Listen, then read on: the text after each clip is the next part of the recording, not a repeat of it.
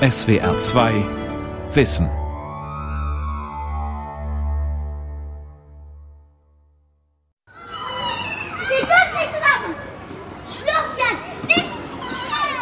Ja, wir nennen das Kind schon beim Namen. Es geht um die Armut von Kindern. Diese Armut muss nicht immer materiell sein, das darf man auch dazu sagen. Es gibt natürlich auch eine Armut an Teilhabemöglichkeiten.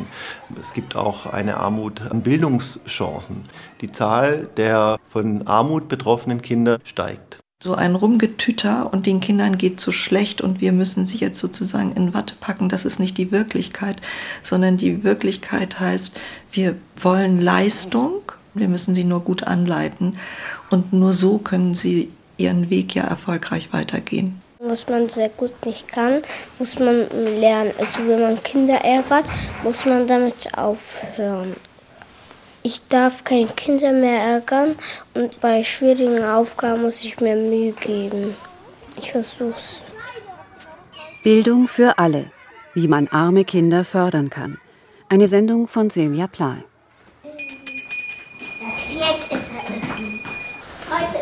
Donnerstag, der 25. Januar 2018. Wir hatten Lesen, Mathe, Frühstück, erste Pause, Englisch, zweite Pause, Sachunterricht, Aufräumen. Die Klasse der Wölfe beginnt ihr tägliches Morgenritual. 14 Kinder, Vorschülerinnen und Vorschüler, Erst- und Zweitklässler sitzen mit ihrer Lehrerin in einem Viereck zusammen.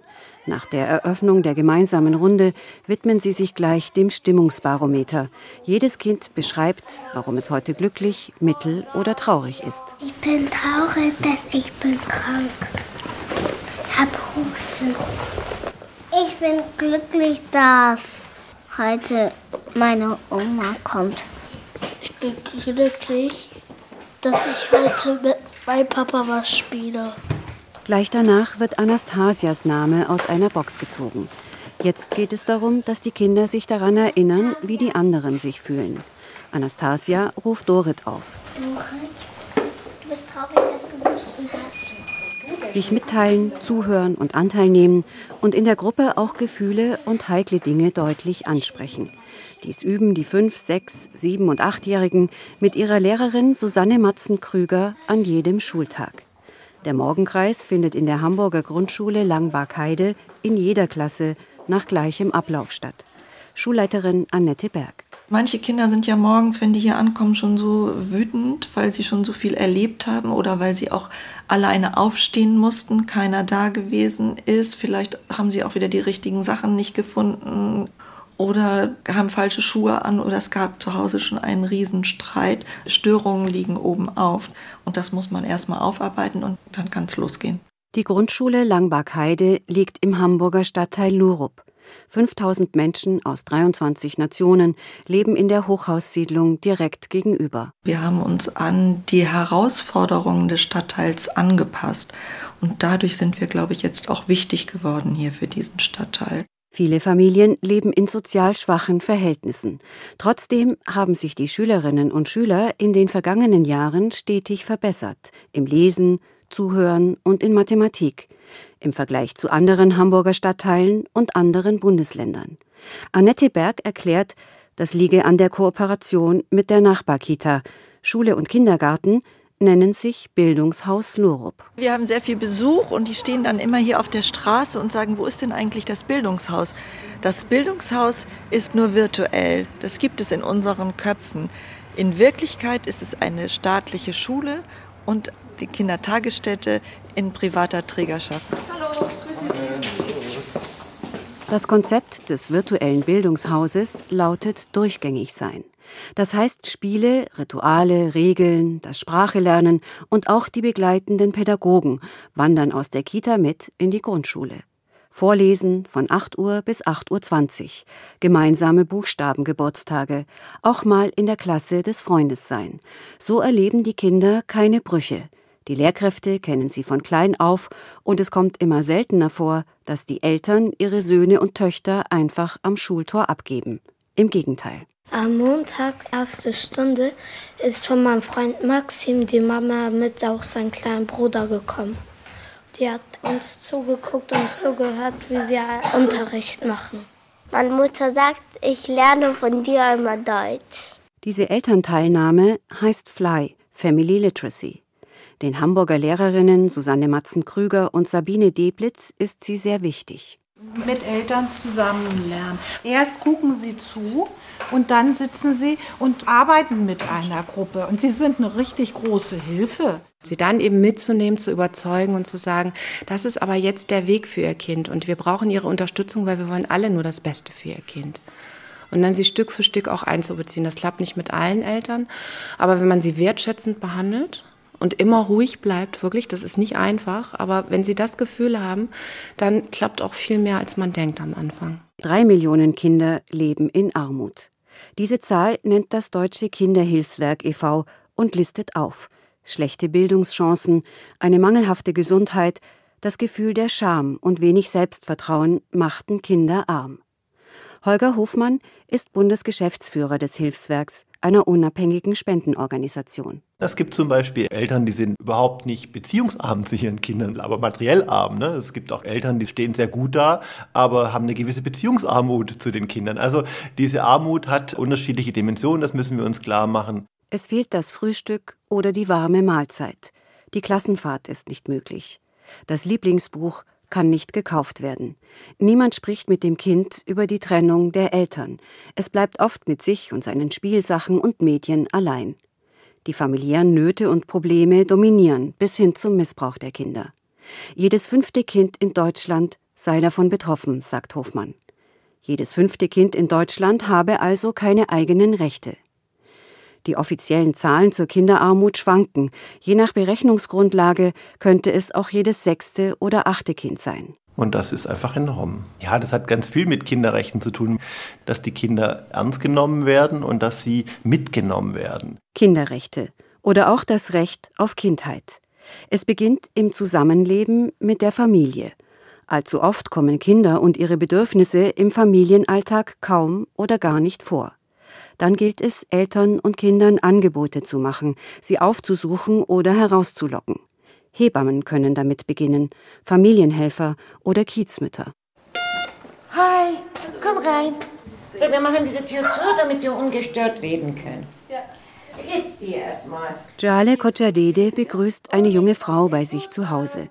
Die 23-jährige Mutter, sie soll anonym bleiben, kommt zu einem Beratungsgespräch.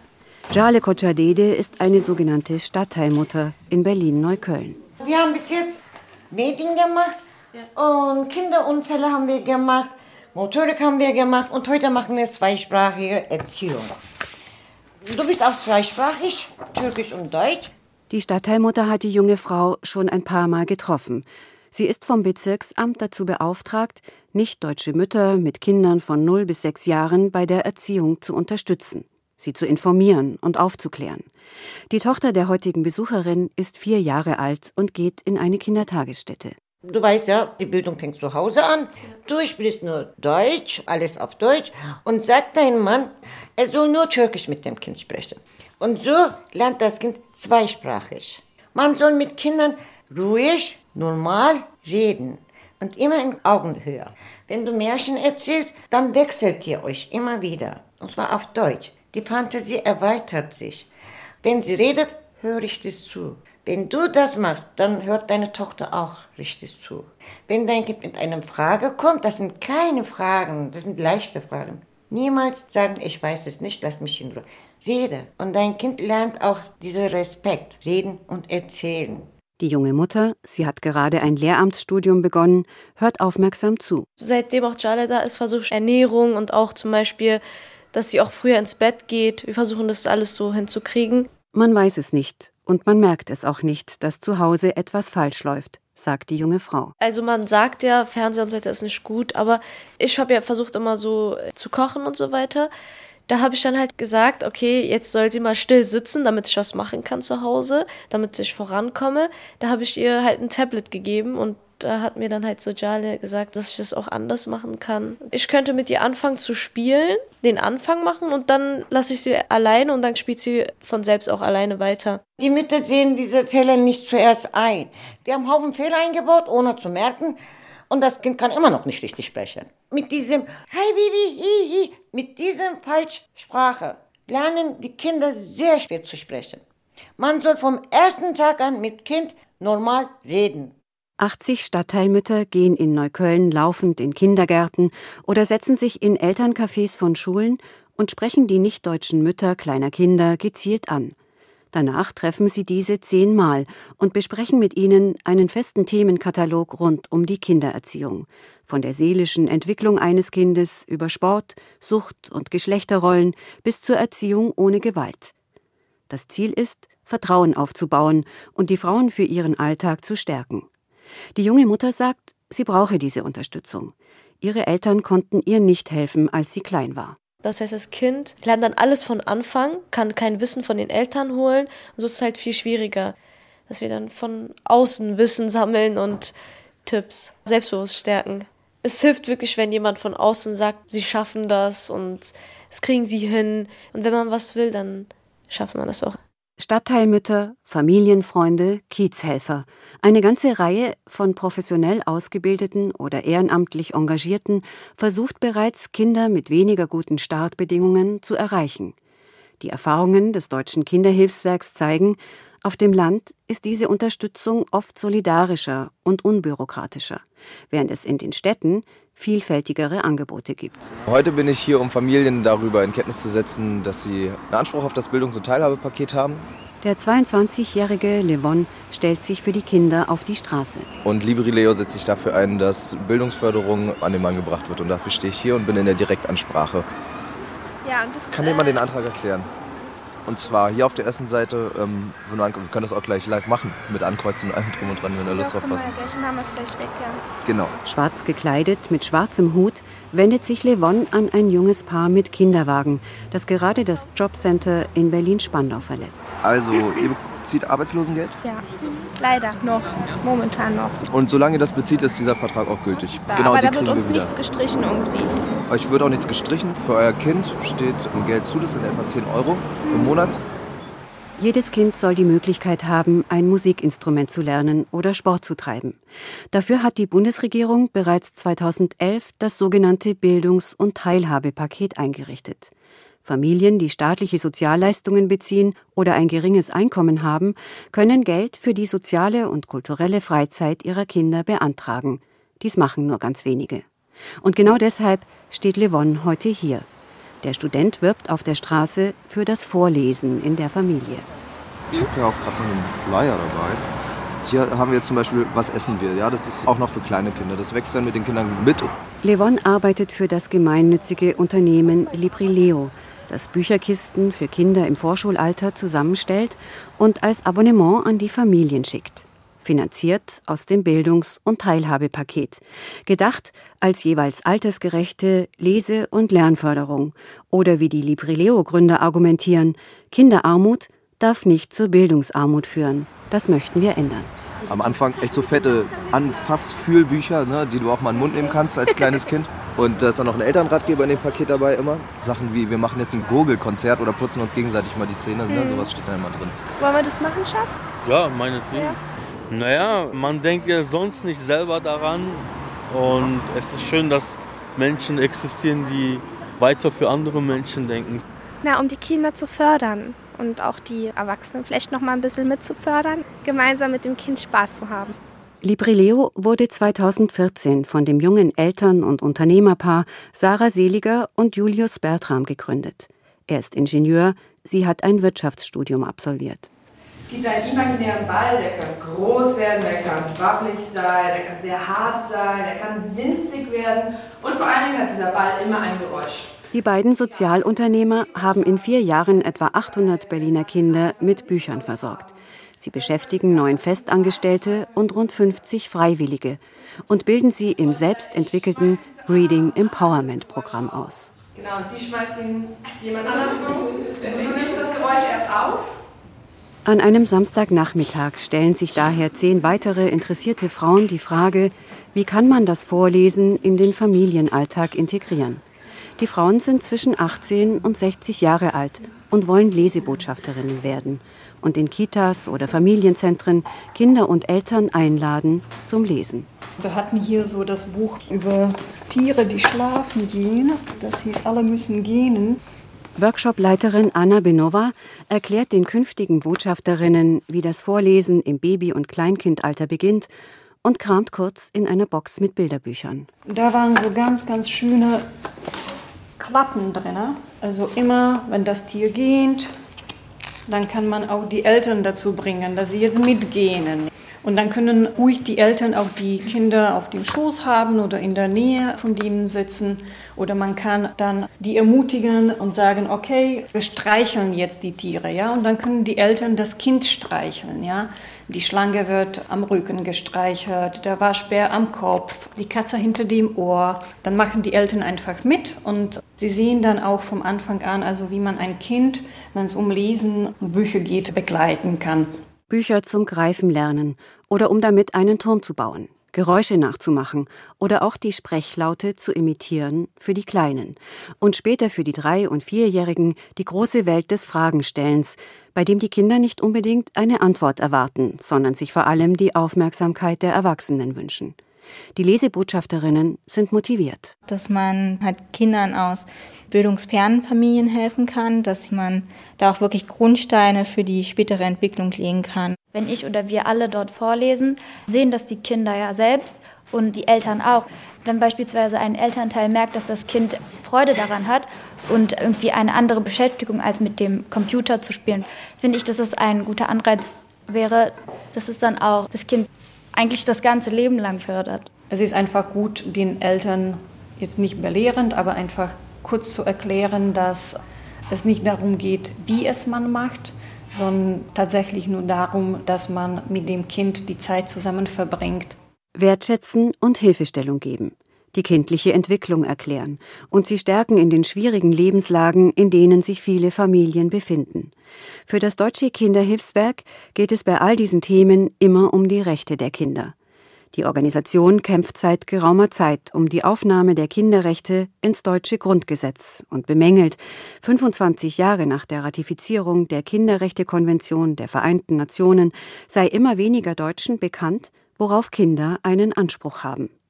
Elisa Böhnisch leitet im Hilfswerk in Berlin die Fachstelle Kinderrechtebildung. Die Kinder erstmal als Subjekte zu sehen, denen eigene Rechte zugestanden werden, die gehört werden, die in den Angelegenheiten mitbestimmen können, die sie auch direkt betreffen. Das heißt natürlich, Kinder stark zu machen. Und das stärkt sie in ihrer Entwicklung, in ihrer Persönlichkeit und macht sie dadurch natürlich auch zu Menschen, die bestenfalls teilhaben in allen Bereichen unserer Gesellschaft. Bislang zeigen die amtlichen Statistiken und Bildungsstudien jedoch das Gegenteil.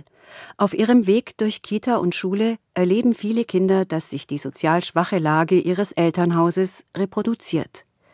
Die Bertelsmann Stiftung, die Technische Universität Dortmund und die Friedrich Schiller Universität Jena veröffentlichten dazu den sogenannten Chancenspiegel – und die aktuell vorliegenden Ergebnisse von 2017 zeigen, noch immer bleibt der Bildungserfolg der Kinder an ihre soziale und ethnische Herkunft gebunden. Einige Fachleute kritisieren auch, benachteiligten Kindern werde noch zu oft zu wenig zugetraut. Von Eltern wie von Pädagogen. Wir haben ja ganz, ganz viele Vorschläge, wo unsere Fahrt hingehen möchte, ja, was ihr für Ideen hattet. Und davon haben wir jetzt drei tolle Favoriten, haben die Kinder sich ausgewählt. Ja? Das Deutsche Kinderhilfswerk setzt dem gerade ein neues Modellprojekt entgegen. Bestimmt bunt. Vielfalt und Mitbestimmung in der Kindertagesstätte. Dieses Basistraining in Demokratie zielt besonders auf Kindergärten in Regionen, in denen sozial schwächere Familien leben. Der Stadtpark und das Steinzeitdorf. In der Kita Fliederhof 2 in Magdeburg entscheiden also die Vorschulkinder heute nach demokratischen Regeln, wohin ihre Abschlussfahrt gehen soll. Ein solches Prozedere kennen Sie bereits. Und das, was wollen wir heute machen davon? Wählen. Wählen. Wo wir hinfahren. Genau. Nur einsaufen. Genau. Möchtet ihr das sehen? Oder möchtet das lieber ganz geheim machen? Ja, wartet, wartet. Wir stimmen ab. Geheim. Nicht geheim. Also, wer hat die Mehrheit? Geheim. Richtig. Also, Prima. Machen wir das so? Machen Genau. wir ein kleines Wahlbüro. Die Mehrheit ist für eine geheime Wahl. Nacheinander treten die Kinder an den schnell eingerichteten Wahltisch in der Zimmerecke und legen ihren Stimmstein zum Zoo oder zum Steinzeitdorf oder Stadtpark. Wer weiß denn jetzt, welcher Ort gewonnen hat? Genau, das Steinzeitdorf in Randau hat gewonnen. Zehn Minuten dauert diese geheime Wahl. Und mit 8 zu 6 und 6 Stimmen siegt der Steinzeitpark als Ausflugsziel. Einige Kinder sind damit zufrieden, andere enttäuscht oder sogar ein bisschen traurig. Dylan und Henriette tauschen sich noch kurz über das Ergebnis aus. Dylan hat sich zum Beispiel geärgert. Ja, ein bisschen. Ich hatte Stadtpark genommen, hatte aber sechs. Jetzt ist er schon gewählt. Aber was mir am meisten dann gestimmt Spaß machen würde, ist die Steinzeitstöcke zu bauen. Demokratie ist nicht einfach. Traurig darf man auch sein, ja? Und man muss auch lernen, damit umzugehen, dass nicht immer das so ist, wie man das selber möchte. Mitbestimmung und Vielfalt und die Rechte der Kinder gehören in dieser Kita zum Konzept. Sie stehen auch in der Kita-Verfassung. Thema Schlafen.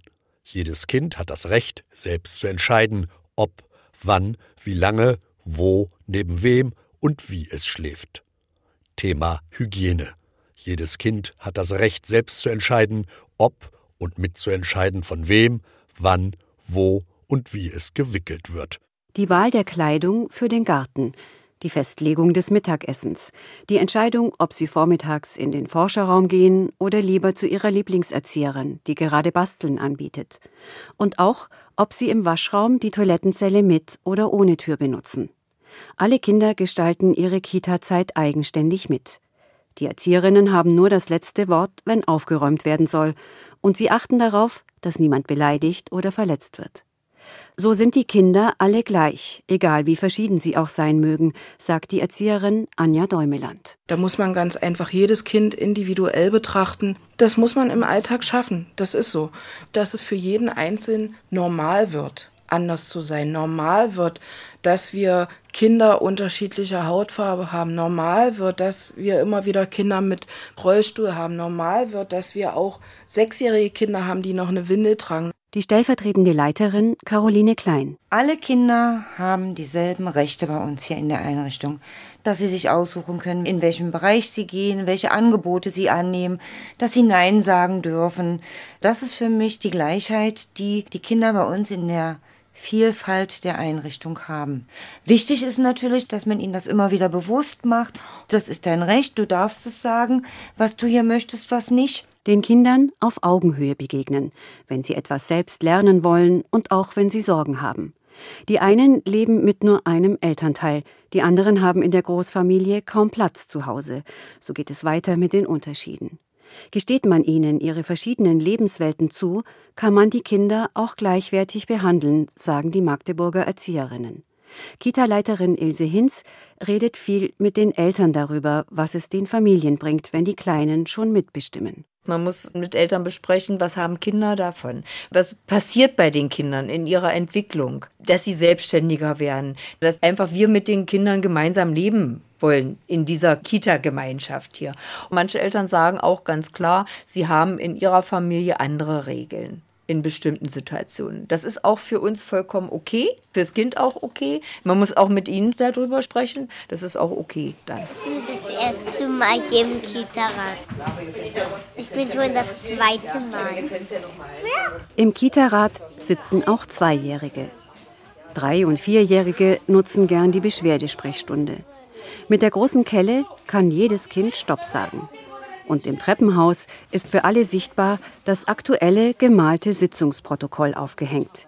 Verschiedene Farbpunkte auf dem Blatt zeigen, welche Kitagruppen teilgenommen haben. Ein Glas mit gelbem Deckel gibt bekannt, dass die gelbe Gruppe diesen Monat für den Glasmüll verantwortlich ist. Darunter prangen zwei Namenszüge. Die wollen dieses Protokoll mit unterschreiben. Dann schreiben die auch ihren Namen. Und die strengen sich sowas von an, dass sie ihren Namen schreiben können. Ihnen ist das wichtig. Sie werden wahrgenommen. Alle Kinder zu fördern bedeutet auch alle Kinder gleich zu behandeln und sie in ihrer Verschiedenheit ernst zu nehmen und sie vielleicht auch gezielt und konsequent herauszufordern, denn dies werden Kinder nicht ablehnen.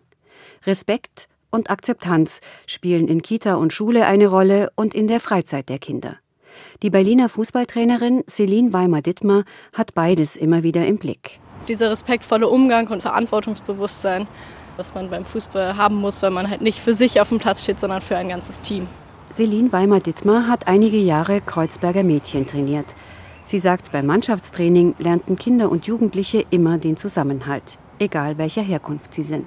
Ich glaube auf jeden Fall, dass man damit eine Ungleichheit, ich würde sagen, wirklich für die Zeit, die man auf dem Platz ist, auslöschen kann, weil es spielt halt keine Rolle, woher du kommst, wie viel Geld du hast. Niemand weiß davon. Auch gemeinsame Gespräche und gemeinsame Ausflüge sind wichtig, findet die Trainerin. Da achtet sie dann darauf, wie dies für alle finanzierbar ist. Sodass am Ende des Tages wirklich alle die gleiche Chance hatten, beim Sport dabei zu sein, im Team dabei zu sein. Ich kenne das selber von früher. Du hast eine ganz andere Ebene mit den Leuten vom Sport, als du vielleicht in der Schule hast mit Menschen. Auf dem Platz tragen alle Sportklamotten. Und man merkt, wie wach die Mädels dann schon sind, wenn sie auch mal ernst genommen werden und sich austauschen können. Aufräummusik. In der Hamburger Grundschule Langbach-Heide kleben sich alle Kinder einen Zettel mit ihren selbst gesteckten Zielen auf den Tisch. Ich konzentriere mich besser, steht darauf. Ich entwickle Aufgaben aus Texten. Oder auch, mein Ziel ist weiter so. Die Schulleiterin Annette Berg sagt, ein soziales Training ist auf jeden Fall für alle wichtig. Aber wir legen natürlich auch sehr viel Wert auf Bildung. Das nützt nichts zu sagen, du hast es schon so schwer, jetzt fordere ich auch nichts von dir. Darum haben wir einen Entwicklungsplan und sagen, sag mal, hast du das jetzt gelernt? Was brauchst du noch? Was fehlt dir, damit du dein Ziel erreichen kannst? Das Deutsche Kinderhilfswerk hat Kinder und Erwachsene befragt, wie einer Benachteiligung, wie der Kinderarmut in Deutschland am besten begegnet werden kann. Über 90 Prozent der Kinder fordern in dem Report ein kostenloses Mittagessen. Über 90 Prozent der Erwachsenen kostenlose Lehrmittel für ihre Kinder. Und beide sagen zu ebenfalls über 90 Prozent, man brauche mehr Sozialarbeiter an den Schulen. In der Tat zeigen vor allem mehr Ganztagsschulen die ersten positiven Effekte für mehr Chancengleichheit unter den Kindern. Jordan und Mehmet, beide acht Jahre alt, sind fast jeden Tag bis 16 Uhr an ihrer Grundschule Langbach-Heide. Wir gehen erstmal raus, spielen ein bisschen und dann essen wir was. Und dann machen wir Hausaufgaben. Das ist sehr leise, nicht so laut. Man hat sehr viel Hilfe und man kann auch den Nachbarn fragen. Ich lerne gerne rechnen, also ein bisschen mehr flüssiger lesen. Ja, und das war's. Die Welt verstehen. Jeden Tag. SWR2 Wissen. Manuskripte und weiterführende Informationen zu unserem Podcast und den einzelnen Folgen gibt es unter swr2wissen.de.